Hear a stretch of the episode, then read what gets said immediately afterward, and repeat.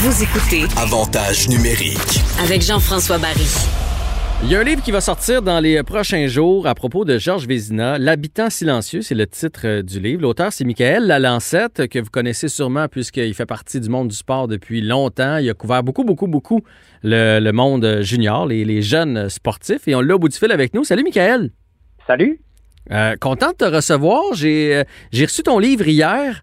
Euh, je, je sais que je l'ai reçu avant les autres. Là. Je suis désolé pour Ouais, les, pour les jaloux. J'ai pas eu le temps de tout le lire, mais j'en ai quand même feuilleté des, euh, quelques sections. Puis honnêtement, j'ai trouvé ça fort intéressant. Euh, préface de Patrick Roy, d'ailleurs. T'es chanceux? Ouais, c'est pas mal, hein, comme premier livre. Oui, c'est un beau texte. C'est un beau texte. Ouais, vraiment, vraiment. J'ai quand je lui ai demandé de- d'écrire la préface, tout d'abord, euh, je me demandais comment il réagirait. Je voulais voir euh, un son intérêt, deux euh, comment il voyait ça, ça, ça l'intéressait-tu et tout ça. Puis tout de suite, il m'a dit oui.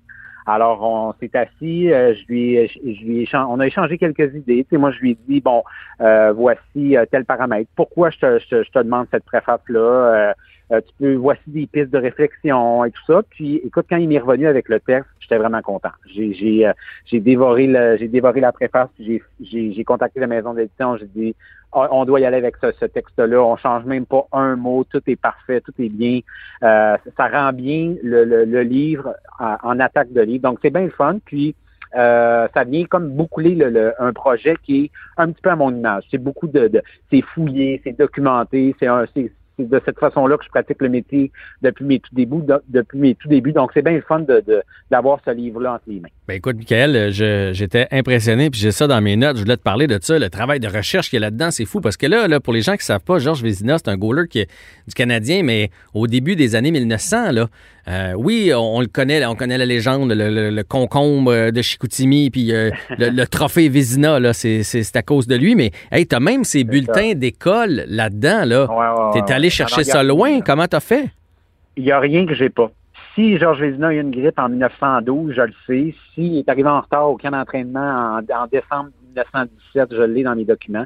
J'ai tout. Ce que j'ai fait, là, pour être certain de rien oublier, j'ai sorti tous les, tous les journaux montréalais, donc de 1910 à 1926, anglais, français, et je, je partais du mois d'octobre jusqu'au mois d'avril. Puis je sortais jour après jour tous les articles de journaux qui avaient quelconque rapport avec Vézina. Alors, dès que son nom était mentionné, je le mettais de côté. Euh, ça, j'ai fait ça pour compléter la recherche à la toute fin, mais j'en avais ramassé beaucoup au fil des années. J'ai fouillé dans les actes, dans les actes de notaire pour essayer de documenter toutes les transactions qu'il a faites, pour essayer d'évaluer. Moi, ce que je voulais voir aussi, c'est euh, essayer de, de cibler à peu près le, le, les- le genre de, de, de, revenus qu'il a gagné du début jusqu'à la fin de sa carrière. Donc, je voulais voir les transactions financières qu'il a faites pour essayer d'évaluer, bon, euh, s'il a fait tant de dépenses, ben ça, ça, ça a du sens d'associer à peu près tant de revenus à sa carrière, tout ça. Donc, je te dirais que j'ai pas mal essayé de creuser, de soulever toutes les pierres que j'ai pu, mais ça s'est fait beaucoup grâce aux journaux parce que il n'y a plus personne de vivant qui l'a connu. Ouais, c'est Euh, ça. Les petits-enfants qui ont 75, 80, 85 ans maintenant euh, ont presque aucune idée de qui a, il a vraiment été à part ce qu'ils réussissent à lire sur Internet parce que leurs parents, c'est des deux fils de Georges Vézina, euh, ben leur père est décédé à 39 ans, donc euh, ils avaient 9 ans et 13 ans quand il, quand il est décédé. Ça a été un traumatisme pour la famille. Donc, cette génération-là, euh, malheureusement, euh, tu sais, parlait pas beaucoup là, des, des affaires qui étaient associées aux grandes souffrances, aux, grandes peines et tout ça. Alors, ils n'ont pas légué, malheureusement, l'histoire de leur père à leurs enfants.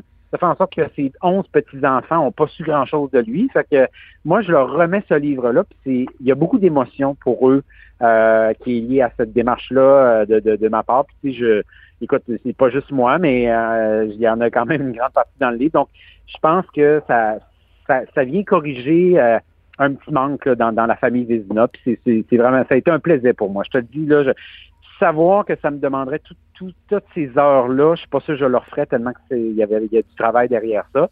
Mais là, il est trop tard, fait que j'ai le livre en suis.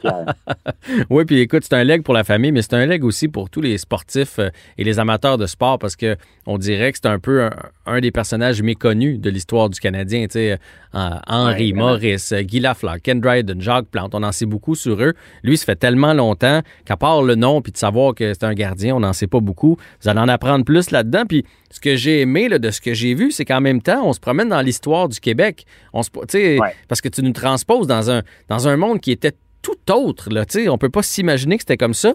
Puis pour donner un exemple aux gens, raconte-nous l'équipe de Chicoutimi. L'équipe de Chicoutimi qui était tellement bonne qui a battu le Canadien de Montréal. Oui, exactement. Ça, c'est un match qui a été mythique. Puis euh, près de 100 ans plus tard, il y a beaucoup de gens qui ont retenu de ce match-là, comme quoi que c'est le Canadien qui avait découvert Vézina un certain euh, mois en mois de février de 1910. Puis dans les faits, c'est pour ça que moi je voulais démystifier ce match-là. Puis je donne quand même une partie importante du livre euh, à, à, l'avant, la, les espèces de début bon, de, de l'émergence de cette équipe-là de Chicoutimi qui était presque imbattable, qui a joué contre les meilleures équipes seniors de l'époque avant même que le Canadien soit créé, là, le National de Montréal, le Montagnard de Montréal, les Bulldogs de Québec. Puis, euh, ce que je voulais montrer à, travers ça, c'est à quel point, un, Vizina avait un rôle important dans cette équipe-là. Euh, Vizina, il est devenu un joueur de hockey parce que à la fin des années 1800, ils ont construit, les Anglais de, du Saguenay ont construit une glace extérieure, une glace intérieure, couverte, euh, puis c'était révolutionnaire à cette époque-là. Donc, euh, il a commencé à jouer au hockey dans les années qui ont suivi cette construction-là. Puis ça a été fondateur pour le, reste de sa carrière. Puis le, le, lien que je ferais entre le, club Chicoutimi et le Canadien puis Georges Vézina, c'est le fait que euh, quand ils sont allés jouer ce match-là en février 1910, le Canadien est dans de beaux draps. Ils n'ont pas de gardien de but qui est capable d'assurer de, qu'ils soient capables de gagner régulièrement. Alors, c'est la pire équipe de l'association nationale. Ils cherchent un gardien de but, puis ils ont entendu parler du Vizina, dont le nom a circulé dans les journaux parce que cette équipe-là est imbattable. Alors, ils mhm. s'en vont jouer un match à Chicoutimi, puis bon, à travers les années, on a retenu le fait que le Canadien a découvert Vézina dans ce match-là. Moi, je pense que c'est pas le cas. Puis, euh, mais sauf qu'il y a une chose, c'est qu'ils se sont aperçus dans, cette, dans ce match-là qu'il était bon. Euh, ils ont perdu 11 à 5, mais euh, Vézina euh, a été très, très solide. Même le Canadien a perdu 11 à 5. Oui, c'est ça. ça. Chicoutimi a battu le Canadien, imagine. Le Canadien de Montréal. Puis à ce moment-là, dans les journaux, là, ben là, au Saguenay, on fait nos choux gras de ça. Là, on dit qu'on est capable de battre n'importe quelle équipe de la Ligue nationale, de la puissance euh, de l'association nationale. Donc, c'est un peu ça. Puis le, lien que je ferais entre ce match-là et le reste, c'est que dans les débuts du Canadien, Vézina a tenu le Canadien vraiment à bout de bras. il n'y avait pas une grosse équipe de hockey entre les mains. Puis euh, c'était un vrai de vrai Canadien français, alors que les autres joueurs du Canadien, euh, même si on les appelait Canadiens français, il y avait souvent de, que, de, que de Canadiens français le, nom de famille, le, nom mm-hmm. à consonance francophone, un peu comme New Zealand, par exemple, qui était un anglophone, mais qui avait un nom un peu francophone. Donc, Vizina, c'est un vrai de vrai. Il venait d'une petite place, puis il a joué un rôle primordial dans l'émergence du hockey à Montréal. Le Canadien, c'est devenu l'équipe de Montréal. Puis, euh, ben, il, a, ça. il a été un pionnier. Euh, c'est pour ça la démarche d'écrire un livre sur lui. Il a eu un rôle important, même si euh, aujourd'hui, on se souvient beaucoup du rôle joué par Maurice Richard. Il y, a, il y a, eu un petit peu de défrichage fait par Vizina pas mal avant ça. Oui, totalement. Puis j'apprenais ça en lisant ton livre. C'est c'est une triste fin quand même. Il y avait la tuberculose. Oui, c'est ça. Ben écoute, c'était ça a été une première moitié de siècle pas évidente. Hein?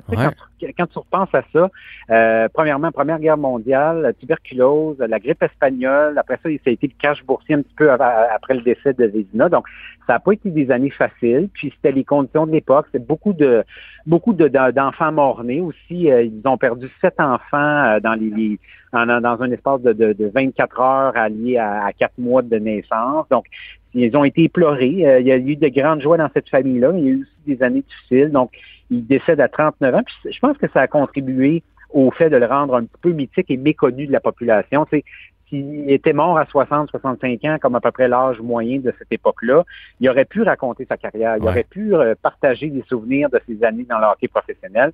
Malheureusement, euh, tout ça, c'est, ça s'est retrouvé un petit peu lettre morte. Puis, ça a contribué au fait que, justement, il était un petit peu méconnu.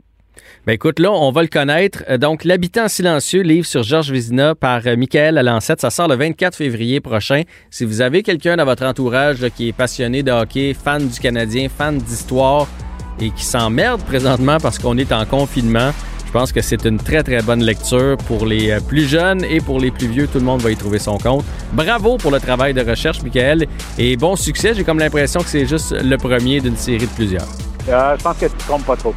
All right. Bonne journée. Merci du temps.